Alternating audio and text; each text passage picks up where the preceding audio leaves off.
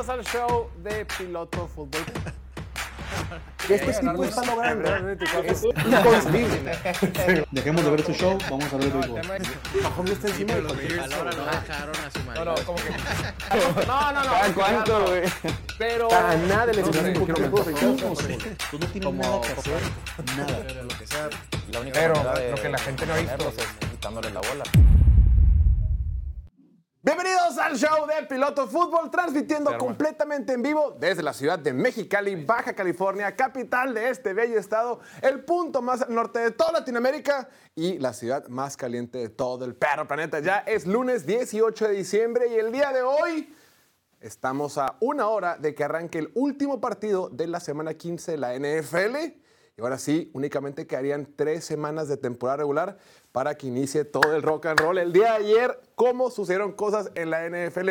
¿Cómo hubo sorpresas desde los partidos del sábado? Que arrancamos con este partido divertidísimo en tiempo extra de Cincinnati contra, contra Minnesota. El jueves pasado con el partido que no vamos a mencionar el día de hoy por respeto a los presentes. Después vimos la hegemonía de los San Francisco 49ers. Un partido que al principio parecía un poquito cerrado. Después demostraron de qué lado Más caliguana. más que la iguana, de qué lado rosa la cadena. Eh, la el, la- el- el- el premio por el MVP prácticamente ya es de dos, con un claro favorito. Después, la conferencia americana, los playoffs se están poniendo más parejos que nunca, con un partido que mm, ahí en, en, en Tennessee que se terminó yendo a tiempo extra, que por poco se empata ese encuentro y se hubiera empatado. Qué hueva, porque iba a ser un desmadre en, las, en, las, en, en la acomodo de la conferencia americana para los playoffs. Mucho que hablar, mucho de que platicar. Resucitaron los Leones de Detroit, se nos apagaron los Green Bay Packers, resucitaron los Tampa Bay Buccaneers y de todo eso y muchas cosas más. Ahora haremos del día de hoy con el que el día de hoy se sitúa en la esquina que, que jamás, en la esquina con el mejor comportamiento que jamás haya presenciado el universo entero arquitecto en potencia, favorito de los Purdy Lovers, favorito de los Picket Lovers. Nos acompaña Las el pastorcito Little Shepherd, Diego Elordi. Diego, bienvenido. Un gusto estar aquí, Jorge. y Un gusto seguir vivo en, Qué gusto seguir vivo vivo, en, ¿no? en la contienda por el campeonato de Fantasy, güey. Ya se me decía que me iba a ganar Ricardo como empezó el sábado con Pero. Addison y yo que dejé a Laporte en la banca. Y llega James Cook a salvarme la vida el día de ayer. Y mi Y estupidez. arruinarte tu vida a ti. Exacto, digamos que James Cook hizo feliz a unos y no tan felices a otros. Tremendo partido que tuvo eh, Buffalo. James Cook y todo el ataque terrestre de los Bills el- el en el partido del ayer contra los, contra los Cowboys. Estimado Diego, ¿algo que decir del partido de Brock Purdy de hoy? Eh, Sin entrar mucho detalle porque vamos a platicar, pero así como ¿Te refieres al favorito del MVP? Sí, no, pues claramente se separó ya en la carrera por el MVP con, con el, el partido que tuvo ayer, los números que tuvo el día de ayer con los cuatro touchdowns y, y compáralo con el partido pésimo que tuvo Dak Prescott. ¡Ay, ay, ay! Un muy mal juego, güey. Sí, sí, sí. Y, y sí, ok, oh, ah, ¿A es un mal juego nomás. Pues sí, pero Brock Purdy ya no va a tener malos juegos. Tiene calendario fácil, tiene defensivas fáciles de... ¿Y la de Baltimore? Ajá. Ah, y Baltimore. Ese, ese es lo único que puede cambiar. Todo pero puede ahorita lo vamos a comentar, ¿no? Más adelante. Sí, sí. Sí, Nada de una vez. Pues No, es no, eso, no. es eso. O sea, es el claro favorito, nadie se lo va a quitar, al menos que, que tenga un mal juego contra Baltimore y Lamar tenga un partidazo contra Baltimore, se van a cambiar de puesto. Ese, creo que ese partido va a defendiendo el MVP. Pero de todos modos, es, es un... Si llega a pasar eso, no creo que llegue a pasar eso. No creo que nadie pueda parar a los 49ers cuando están completamente sanos. Más Ahí que- lo tienen. Más, más que un MVP, ¿no?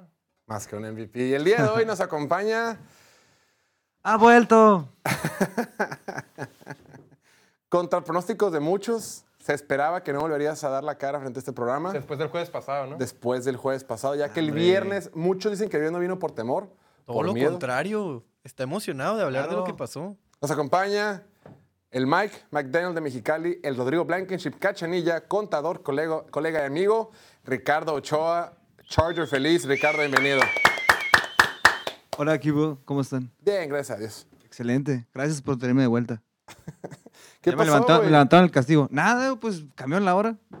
No, me refiero, ¿qué pasó con los Chargers rápidamente? Ya, ya hablamos de los Chargers el viernes pasado, pero hoy quieres comentar. Eh, nada, pues la verdad sí me, sorpre- me sor- me sorprendí que haya pasado al día siguiente. Digo, es algo que tenía que pasar, pero sí pensé que lo hacían aguantado hasta el final de temporada. Te No. digo, pobrecito el Eh, trauma que tiene. No, y Sí. era por su bien, güey. al No, chile. sí, o Era- sea, después de lo que pasó, o sea, era una vergüenza total. eh, era obvio que sería el Bra- Brandon Staley, pero yo siempre estuve diciendo desde la, la temporada que también se tenía que ir Telesco y pues Sí. también Queen. Creo que, creo que hubiera sido como un chivo expiatorio muy burdo si únicamente sacaban a Brandon Staley. Cuando el problema es un poquito más de raíz. Digo, de raíz, el dueño, ¿no? Spanos. Sí, Pero también, también. con él nos vamos a meter. Todo bien con el dueño de Sí. Hispanos. No. Dijeron el principal problema, el mismo, y pues no, no se puede correr. Sí, ya después de tres eh, coaches diferentes, no da resultados, pues ya también te tenía que tocar a ti. Y la semana pasada también me tocó leer una nota que no me acuerdo quién fue el que lo comentó, creo que fue un GM ya hace mucho tiempo que hay, después de 10 años, como que los equipos tienen que cortar ya este, el Lazos. con los, con los GMs porque necesitas nueva visión, cosas para no estar ca- estancarte. Y creo que era algo ya necesario para los Chargers también que se fuera a Telesco. Sí, de acuerdo. Hay, hay- una diferencia entre confiar en el proceso y ser paciente y no estar cambiando de general manager cada, un- cada año, cada dos años. Y otra cosa es, papito, también que creamos en el proceso, está bien que seamos pacientes. Pero llevas 10, creo que era no. Está en su onceava Eran temporada. más de 10 años. 11 temporadas. Simón. No estamos viendo mucho éxito en playoffs, pues momento de Sí, cambiar. 11 temporadas y creo que nomás como 3 o 4 partidos de playoffs. No es suficiente. Dos wins nomás, ya era, era tiempo, pero pues vamos a ver qué pasa. Eh, nuevos retos a futuro. Exacto. Sin duda. Ya hay y esperanza. a un costado de Ricardo, para consolar a Ricardo, nos acompaña el que no requiere preámbulo, el sin apodos, Emilio Torres. Emilio, bienvenido. Muy contento de estar aquí, Jorge. Muchas gracias. Muy contento de estar aquí con, con Mac McDaniel de Mexicali, con el Pastor Bélico, y hoy se viene bueno el Monday Night, entonces estoy emocionado para que los Eagles pierdan, entonces a empezar el programa. Emocionado para que los Eagles pierdan. Hablando de, del Mike McDaniel de Mexicali, ayer estaba muy contento, ¿no? Mike McDaniel por el partido contra, contra los Jets. Sí, tremenda exhibición. Oye, un partido donde Miami juega sin, sin oye, chistoso, ¿no? Sí, Tyreek Hill. Hace una semana que Terry Hill en Monday Night se ausenta frente a los Tennessee Titans y que la ofensiva de Miami se veía sin vida, sin mucho motor, sin mucho movimiento. Semana subsecuente, contra una buena defensiva de los Jets, sin Terry Hill, Tua Tagovailoa dice, no hay problema. Claro, gran parte fue que Zach Wilson regaló muchos puntos y le ayudó mucho a la defensiva de Miami, pero aún así vimos a un Tua que encontró a Jalen Waddle, que se sintió como la de protección y ganaron sin preocupación, con un super juego Es que no es lo mismo que te quiten a Terry Hill a medio partido cuando todo tu plan de juego es alimentar a A Terry de- ajá. a tener una semana de preparación considerando que tal vez no vas a contar con Terry Y Hill. aparte, cuando fuiste, bueno, no humillado porque perdieron por poquito, pero perdiste contra un equipo Inferior. sí, que- Fue humillante sí, perder contra ese ti, equipo. Exacto. Tenemos que hablar de los partidos de ayer. El Hubo mucho partido de ayer y queremos presentarles esta nueva sección que se llama ¿Qué pasó ayer? También que íbamos, tan padre que estaba todo, tan divertida que está la temporada. Hablando puntualmente de los equipos que vamos a mencionar en unos momentos, estamos muy felices con los Packers, ¿no? Hace dos semanas. Estos pinches Packers son de verdad. Ya le ganaron a Detroit en, Thanksgiving, ya le ganaron a Kansas City. Jordan Love, no mames, el sucesor de Aaron Rodgers, el sucesor de Brett Favre en segunda generación. No manches. Eh, Matt LaFleur, eh, head coach, este tipo es un genio ofensivo, cómo todo funciona, con puro morro, con puro chavito, con línea ofensiva joven, con receptores jóvenes, con corredores, pura gente joven, están sacando el resultado. Después de dos semanas, este equipo que estaba muy asentado en la pelea por los playoffs en la conferencia eh, nacional, actualmente son onceavos en la conferencia. Si la temporada terminara el día de hoy, Green Bye, bye. Bay se quedaría sin playoffs. El día de ayer en casa, ante un equipo de Tampa Bay que en papel era inferior a los Packers, fueron humillados en el Lambeau Field. Los 30 Packers eran favoritos por cuatro puntos. por cuatro puntos. En casa, en Lambeau Field, en diciembre.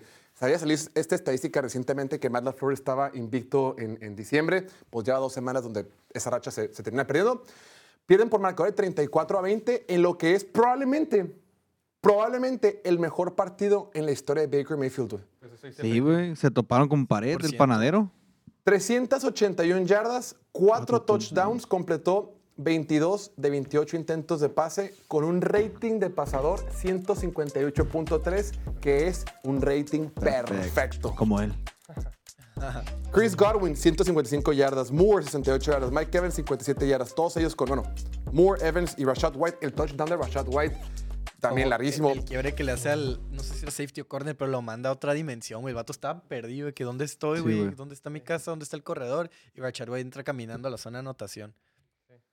Un equipo de Green Bay que el día de ayer batalló para mover la pelota, únicamente convirtió 6 de 12 oportunidades en tercera oportunidad, promediaron 5.5 yardas por acarreo, pero además de, además de, de que tuvieron una entrega de balón, ofensivamente no pudieron mover la pelota o, o no pudieron mover la pelota al ritmo de Tampa Bay y lo más preocupante, sin lugar a dudas, es la defensiva. Macizo. Oye, es, que puta NFL, güey. O sea, la NFL, una cosa, un día es una cosa, otra cosa cambia completamente opuesto. Week to week. Recordemos, hace eh, dos meses aquí nos burlábamos del coordinador defensivo de los, Packers. No, no detienen a nadie, tiene mucho talento, tiene mucho pedigrí y no sirven para nada. Hace dos semanas, güey, el trabajo contra Detroit, excelente. El trabajo contra Kansas City, excelente. Y no mames, el día de ayer, una perra, perra coladera. Creo, creo que esos buenos trabajos fueron más que el talento sobrepasó al cocheo en esos momentos nomás, pero una vez más el cocheo malo de Joe Barry pues da sus frutos. Joe Barry en su carrera, güey, un poco de contexto para lo malo que ha sido Joe Barry en su carrera.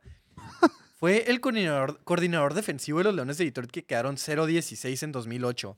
Defensiva que quedó número 32 en yardas y número 32 en puntos permitidos. Él fue el coordinador defensivo de esa defensiva. Se lo, lo corrieron, obviamente, después de eso. Siete años después lo contrata el equipo de Washington y esa defensiva terminó número 28 en yardas permitidas. Siguiente temporada, misma defensiva en Washington, número 28 en yardas permitidas. Lo corren, se toma un break como de cinco años en 2021. Lo contratan los Packers como coordinador defensivo. Está ahí desde el 21, el año pasado, y esta temporada tiene la defensiva número 22 en yardas permitidas y número 17 en puntos, que sí es mejor de lo que ha tenido en el pasado, pero no es suficiente para justificar que siga teniendo trabajo. Y con- sobre todo con el talento que tiene, con una defensiva que Pastor mencionábamos. bélico, eh. No se me va a olvidar, la temporada pasada, en el offseason, hablábamos, veías el roster de Green Bay y, y hombre por hombre, mono por mono, esta defensiva tenía todo para ser ¿Cuántas top 5 de la liga. Pues tienen Y como fueron nueve de- primeras rondas, una cosa así, güey. mm, mid, o sea, medianas, y esta temporada son por debajo del promedio. Em, estos coaches del, del árbol de Big Fangio incluyen a Ed Donatel de Minnesota, que lo corrieron después de la temporada pasada. Brandon y ahí vimos lo bien que se ve la defensiva esta temporada Con con, Brian Brian Flores. Los Chargers con Brandon Staley, güey, acaban de correr hace una semana después de que per- permitió 63 puntos. Ya sé que no todos fueron de la defensiva, pero contra una ofensiva de Raiders que venía de cero puntos, no te Pero pases de lanza. bastantes fueron de la defensiva. Los Eagles con Sean Desai, que es el que acaban de. No lo corrieron, pero le quitaron Mm. el. O sea, como que. Lo lo corrieron, ¿no? Lo, lo- le quitaron chamba. Lo cambiaron por Matt Patricia, pero sigue en el edificio. Sí. Y los Browns con Joe Woods lo corrieron la temporada pasada. Esta temporada entra Schwartz y una defensiva top en la liga. Sí. Los Packers, ¿qué están haciendo, güey? ¿Qué están Simón. esperando? Sí, o sea, la historia del juego ayer fue que la defensiva no hizo nada. No pudo tener güey. na- no, no detuvieron a nadie. Eh, Baker Mayfield no arriesgó la bola, pero Tampa Bay solo en dos drives no anotó. Que fue en el fumble del primer cuarto y un- tuvieron un punt. Y después tuvieron cinco drives seguidos de touchdown. Y no pararon en third down a, a los... A los a A los Tampa. Bay, perdón. Sí. 7 de 11, 63% en third down y las, las jugadas explosivas que tuvieron, que fue a lo largo del juego, pura Sí. jugada explosiva. Y lo más impresionante de Baker Mayfield, porque una cosa es tener un rating de pasador perfecto con 15, 20 intentos, con 200 yardas, con dos touchdowns, con cuatro pases de touchdown, güey, pegándole a las 400, Hacer intercepciones. sin intercepciones. Casi Mm. 80% Pero no, no me quiero emocionar mucho porque es el ciclo de Baker Mayfield. Claro. Y si bien ha tenido probablemente su mejor temporada o una de sus mejores temporadas, viendo los números como tal, es muy parecida a esos primeros años de novato donde dices, es un buen coreback, es, es- Simón. funciona, puede ser franquicia, pero tampoco es un Está vato así que, que vayas a subir al top 15, top 10. Sí, porque nadie, creo que nadie da un peso por Tampa Bay. Ajá. De hecho, era- exacto. Lo, lo considera, digo, y sigue siendo un coreback puente, entonces que te pueda mantener un equipo a flote, es su chamba lo que está haciendo y, y está ganando partidos. Está entre puente y franquicia, pero franquicia con un Mucho buen entorno lejos. te, se arma algo. Pues con la derrota de Atlanta el día de ayer, que no vamos a entrar mucho a detalle. Perdió Atlanta. Y, y este triunfo de, de Tampa Bay, Tampa Bay, si la temporada termina el día de hoy, seguirían como líderes divisionales y estarían recibiendo un juego de playoff en casa. Están empatados con los. Saints, güey. Después, otro equipo que tenemos que decir que está pasando, tenemos que hablar un poquito de los jaguares de Jacksonville. Otra vez, un equipo, y lo decimos la vez pasada, un equipo que ofensivamente se siente bien forzado, bien limitado, que, que- que no, no hacen clic, o sea, las cosas no se dan. Empieza el partido y empiezas fallando dos goles de campo. Sí, eran, era largo lo que sea, pero fallas dos goles de campo, o sea, tienes series ofensivas que mueves la pelota y terminas sin puntos. Y del otro lado tienes a un candidato MVP moviendo, moviendo- moviendo la pelota, corriendo como Dios y no estar sumando puntos al marcador, pues naturalmente vas a terminar perdiendo. Después llegas a zona roja y cometes un fumble que Trey Lawrence tiene un problema con los fumbles, güey. O sea, Güey, lleva un... ¿Cuántos son? 20, 20 fumbles en 31. O sea, ha perdido... En ha tenido carrera. 31 fumbles en su carrera, pero... Ha tenido 31 fumbles, perdón, y ha perdido 20. O sea, la neta, parece, parece ridículo, pero. A ver, Dos, dos patadas que no meten. El fumble que neta se lo hizo un fantasma. Fue el aire el que hace ese fumble. Después, en esa última serie ofensiva, antes del medio tiempo, No mames. que completen un pase largo, se empiezan a quedar sin tiempo, cinco segundos en el reloj, la agarra Trevor Lawrence y tira un pase adentro del, del campo, o sea, no- en el touchdown. estupidez. Eh, eh, eh, adentro del campo, el receptor no se puede salir y se, se saca el tiempo y salen sin puntos. O sea, hasta cierto punto, aquí hemos sido muy críticos del coordinador ofensivo Press Taylor, que no ha sido lo mismo que era con Doug Peterson el año pasado. Pero llega un punto que, oye, tú eres un quarterback franquicia, titular, fregón. Aquí, aquí personalmente creo que es un quarterback estrella. Tienes la pelota y está el jugador en el flat con tres segundos en el reloj. No estás solo. No se la tires, güey. Vuélala. Deja tú. Esa, También esa la la, cache. repet- la- la repetí varias veces porque quería ver si en cuanto agarró la bola, volteó directamente por ahí y soltó el pase en, o sea, en cuestión de un segundo. Diseñado. Y, ajá, y había, y había tres jugadores de Baltimore ahí. O sea, no mames, o sea, no ibas a completar. Digo, sí lo completaste, pero pues. No iba a pasar nada. Ajá, no iba a pasar Y nada. no se les acaba el tiempo y todos Sí, como sí, que, sí. ah, qué mal pedo. Y lo que ¿Qué mencionas, esperabas to- que iba a pasar, güey? No, y ahí todo estaba cerradísimo el juego. Y mencionas todos los puntos que dejaron en el campo. Se fueron 0 de 3 en zona roja, pero no se llevaron ni field goals en esos, en esos Creo que las- drives de zona lo roja. pusieron en el partido, ¿no? Segunda vez en la historia que un equipo lleva, llega cuatro veces dentro de la 40 y sale con cero puntos, güey. Fallaron Sí. dos patadas y luego esos, esos otros tres que fue el fumble, fue lo de antes de medio tiempo. Y no recuerdo lo otro. Y luego también Trevor Lawrence tuvo un fumble en su propia zona roja que llevó a una patada de los, Ah, de los cierto, Ravens. Ah, el que quiso tirar la bola y. Sí. Y mencionas como Trevor Lawrence, eh, pues lo consideras estrella. Yo lo considero que puede llegar a ser estrella. Tiene atributos de élite, tiene el brazo, tiene la movilidad, tiene todo el talento del mundo. Por algo lo tomaron tan alto en el draft, por algo Sí. lo comparan con Andrew Luck cuando iba a entrar al draft y comparan a los nuevos prospectos con, ah, el mejor prospecto desde Trevor Lawrence. Pero las cosas se tienen que dar, güey. O sea, ya es mucho, es mucho, mucho como Expectat- es eh, expectativa. muy alta que no está llegando. Es que, ¿sabes qué? Se escucha bien estúpido, güey. Pero la neta, fuera, fuera de algunas jugadas en tercera oportunidad, de los dos fumbles y de la última jugada antes del medio tiempo donde la caga, el otro no jugó mal. Sí, Pero yo sé, ya sé no son casos funciona. muy puntuales. Yo sé, yo sé, yo sé. Es que se ve el talento en el campo, o sea, Sí. cuando ves los juegos. sé Ves que los juegos y talento. dices, este güey es, es de los cinco mejores quarterbacks en la NFL, pero no está la producción ahí para justificar eso, para De poder acuerdo. decir eso y justificarlo. No hay números, güey. Y Incluso métricas avanzadas no te dejan justificarlo. Y se está viendo muy bien en el partido contra Cincinnati. Y como que dice, ok, ya, ya está agarrando la cosa, ya está lastima. entrando en ritmo. Te enfrentas a las dos mejores defensivas de la NFL o dos de las mejores en, en Cleveland y ahora contra Baltimore.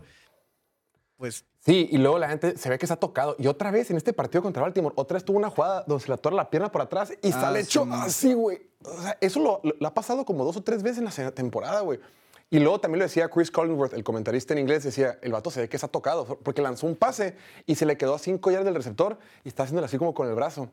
Y dices, güey, entre que estamos cagando en momentos importantes, entre que tu pateador no sirve para dos cosas, entre que el co- coordinador ofensivo Le manda no lo hace bien difíciles. y tú estás lastimado y no estás jugando bien, pues, pues por eso los Jaguars llevan Sí. tres derrotas de forma consecutiva y ahorita la división se puso súper apretada. Ocho, están seis, empatados, tres, güey. Todos están empatados, excepto los titanes que ya están eliminados de los playoffs. Pero un poco para mm, intentar defender a Trevor Lawrence, porque no todo es su culpa. Tiene una pésima situación en la línea ofensiva Ah, y sí, una güey. pésima situación de receptores, donde Calvin Ridley es tu número uno y no logras encontrar esa química. Digamos que no existe Calvin Ridley porque no está la química, güey. Tus otros receptores son Jamal Jones. Agnew, Parker Washington y Say Jones, güey. No serían ni receptor 3 en el 70% de los equipos, güey. Simón. También. En sería- tienen receptor uno como con lo- los Patriots. Como le dice Diego, o sea, tiene, tiene Por un eso problema no con la dije línea 100%. ofensiva porque ahorita lleva 32 sacks el equipo de, de Jacksonville y es, es la marca más alta que ha tenido desde su temporada de novato, que también fueron 32 y todavía faltan tres juegos. Ok. También por eso a lo mejor te has tocado, pues, por tanto madrazo que le dan. Y no se nos olvide también la trayectoria de la carrera de Trevor Lawrence, donde el año de novato con Urban Meyer. Dice que no cuenta. Sí, Sí, no, la- la, la neta no cuenta. no güey. Con Urban Meyer no hay tanto que puedes hacer. Es como si cuando hagamos el, cuando vaya a entrar al salón de la fama Justin Herbert o no. Los Si alguien, de Brandon si- Staley no si cuentan. alguien lo quiere sacar, digan, no, la temporada de 2023, güey, pinche Justin Herbert no No, para un o carajo". todo lo bien que hizo a pesar de Brandon Staley.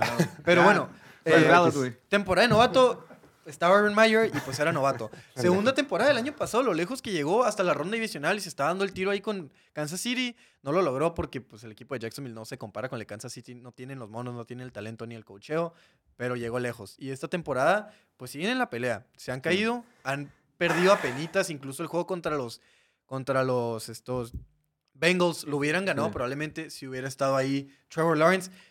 E incluso cuando perdieron, pues te das cuenta que Trevor Lawrence dio un partidazo. Fue la defensiva que dejó de ver contra un Korak suplente de Cincinnati. También tiene un problema en, en terceras oportunidades. Nomás han com- completan el 23%. Es, el más- es de los más bajos, de ¿no? Los más bajos, güey.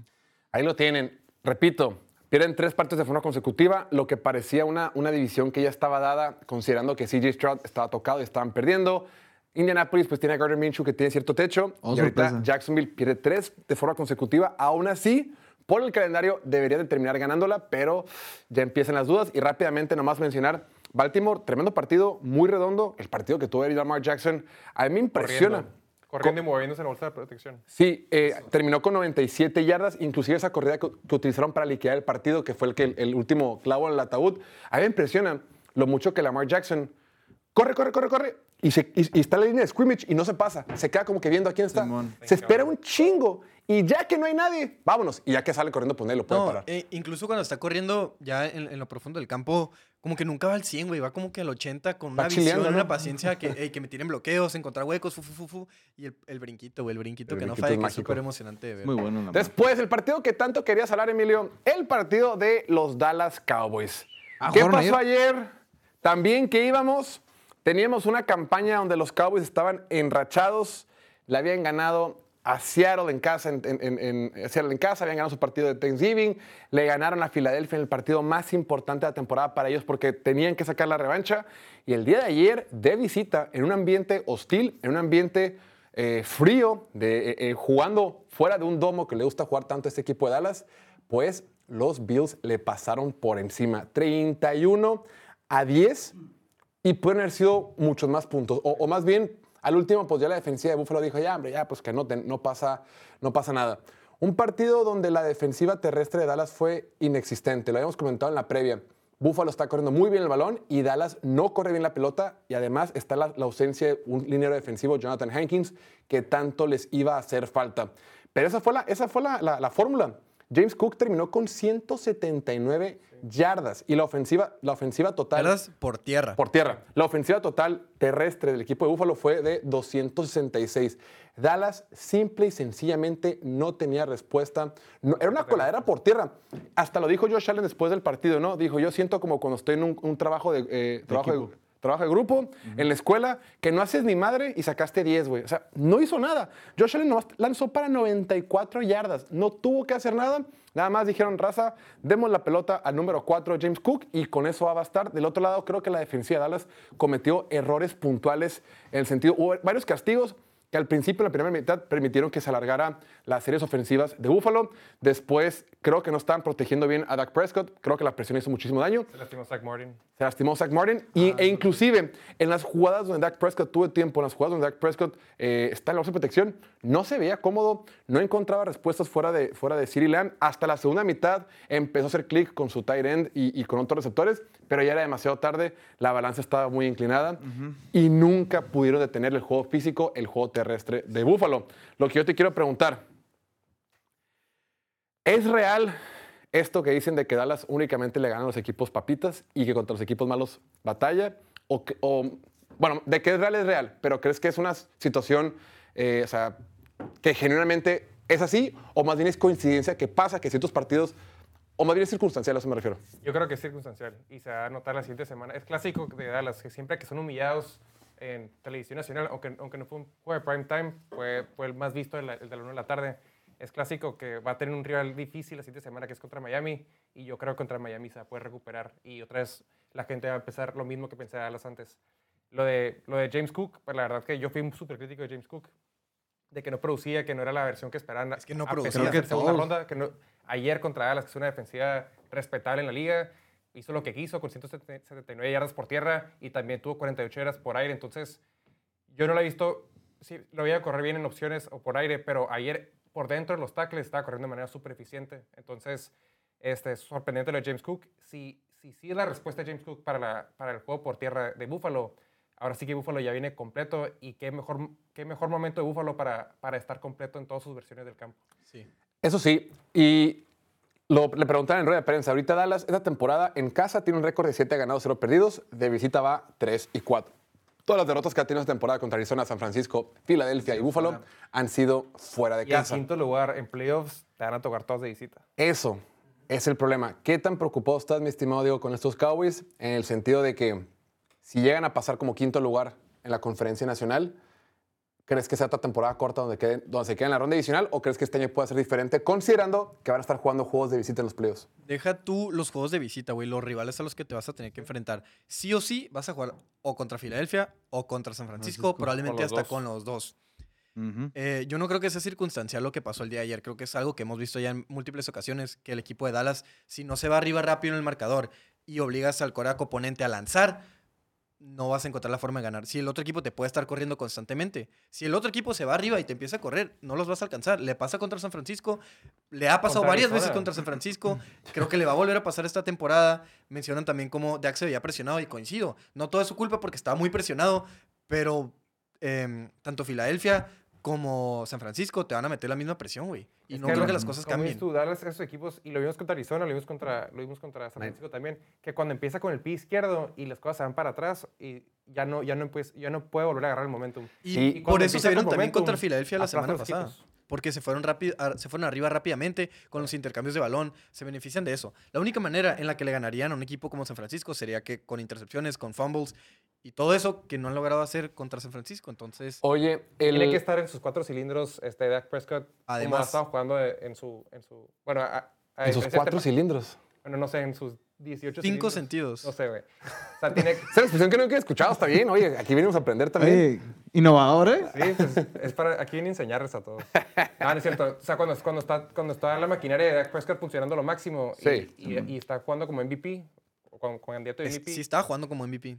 así sí le pueden dar a San Francisco, pero, pero San Francisco tiene que estar ya lastimado para... Oye, otro tema también.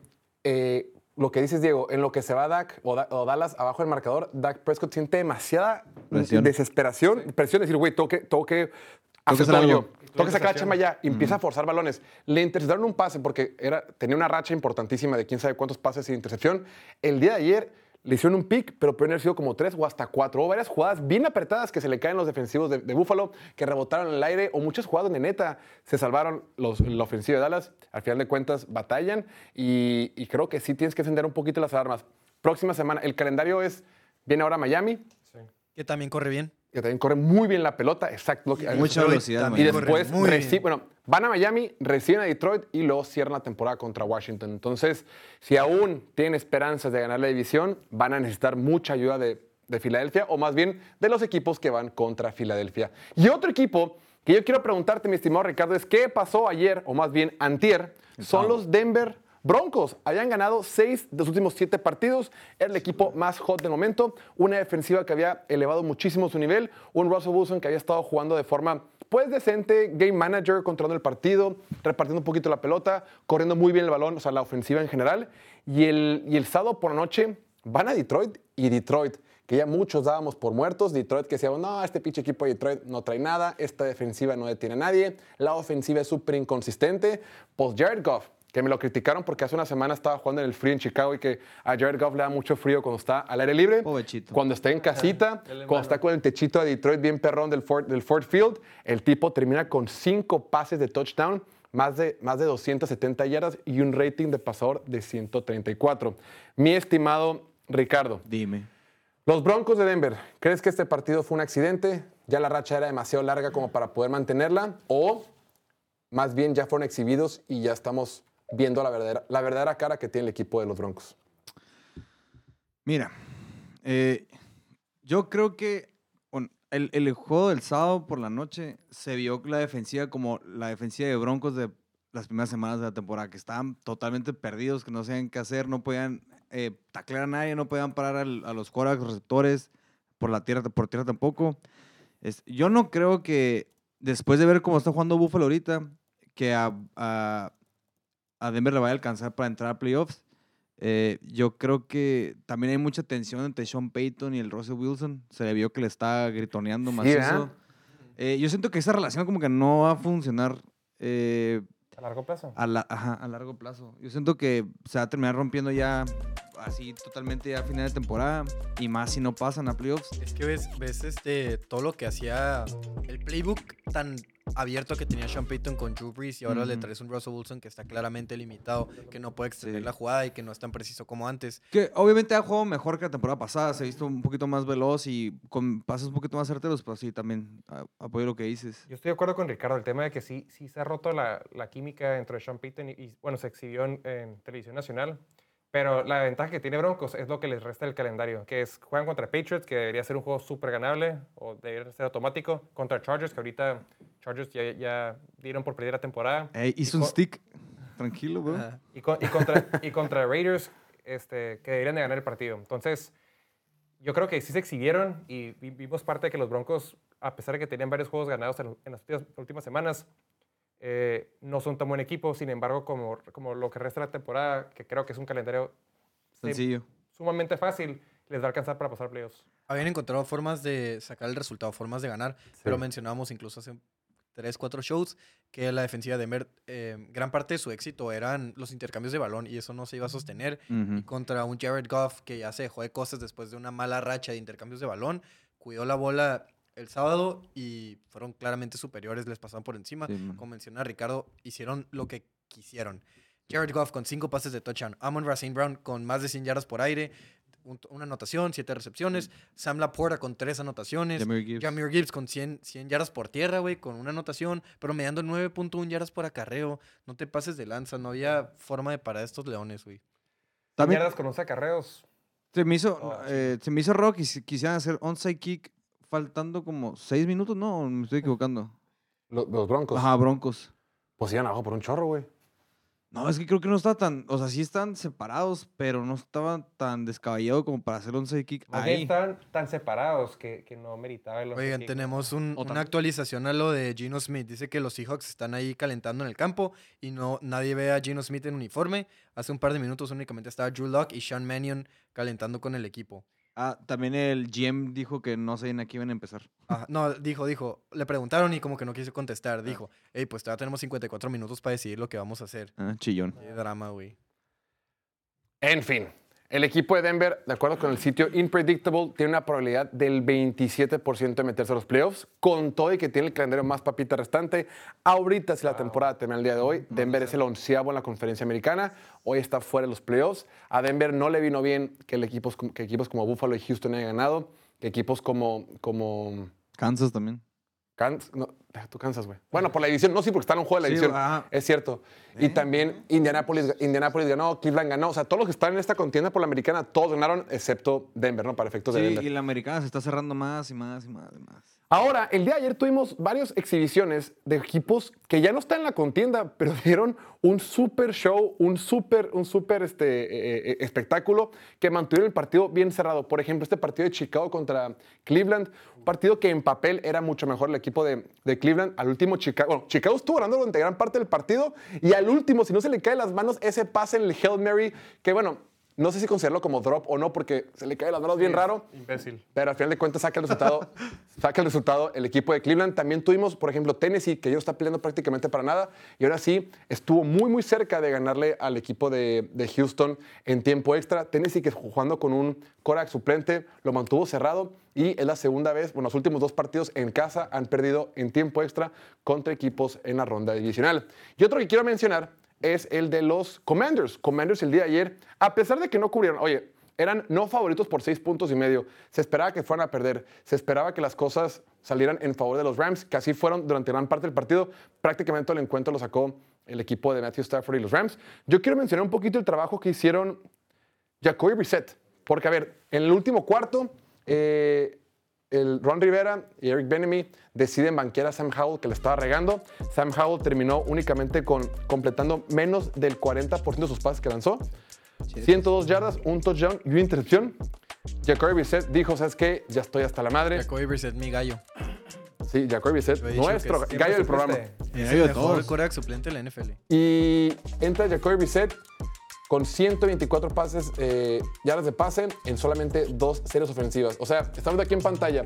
En dos series ofensivas, Jacoby Brissett tuvo más touchdowns y más yardas que Sam Howell en 10 series ofensivas. Y al final, por poco terminan sacando el resultado. Al último anota el, equipo de, de los Commanders. Se ponen ahí en zona de gol. Se tardaron una eternidad en meter el touchdown, pero bueno, terminan el, el touchdown, se van por la conversión, no les, no les funciona y terminan cayendo en casa. Este equipo de Commanders, que ya tiene marca de cuatro ganados y 10 perdidos, están prácticamente eliminados de todo, pero eh, Jacoby Brissett, Jacoby Brissett el día de ayer dijo, raza, a los equipos, a los famosos Jets o a los Steelers, o a los equipos como que aún no Que tienen, necesitan un QB suplente. que necesitan un buen quarterback, o, O a los Cincinnati Bengals, o a los quién?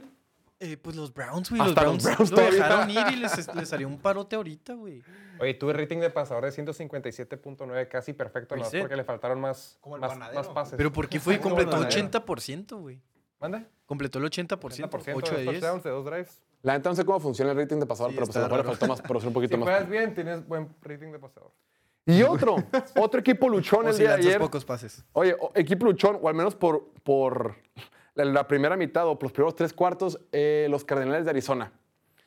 El día de ayer, Arizona en casa, un partido divertidísimo, un partido súper cerrado, un partido que poquito antes del, del medio tiempo iba 14 a 13 en favor de San Francisco y por un segundo San Francisco iba bajo el marcador porque habían tapado, se- habían hecho un fumble los, los 49ers que Ah, sí. Arizona regresa el touchdown y Arizona se había puesto momentáneamente 20 19 a 14 arriba del marcador, luego checaron la jugada y no fue fumble. Pero un equipo de Arizona, que es de los peores de la NFL, durante gran parte del encuentro lo mantuvo cerrado contra el mejor equipo de la actualidad en esta liga. O sea, un equipo de San Francisco que durante gran parte del encuentro el partido estuvo muy, muy cerrado y vimos a un Keller Murray jugando bien, al último le, fa- le falló, al último vinieron los, eh, los errores, pero Y yo al los Cardinals... también tuvo un pick six.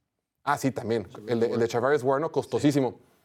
Pero fuera de eso, eh, Arizona, cada partido que ha estado Kyler al frente, me da la impresión que es un equipo que compite, es un equipo que mantiene los partidos cerrados. Y al último, pues también tienes enfrente a esta maquinaria de San Francisco que es imparable, a un Christian McCaffrey, que yo pensaba que no iba a correr mucho la pelota. El tipo se pasó de lanza, un touchdown por, por tierra y dos, y dos por aire. Pero Vamos a hablar mucho de los 49ers mañana porque mañana haremos los Power Rankings y obviamente los vamos a mencionar. Quiero tocar un poquito en los Cardenales. Estimado Diego, esas actuaciones que ha tenido Kyler Murray en los cinco o seis inicios que llevan la temporada 2023, ¿le van a alcanzar para ser el coreback titular de este equipo en 2023? 2024.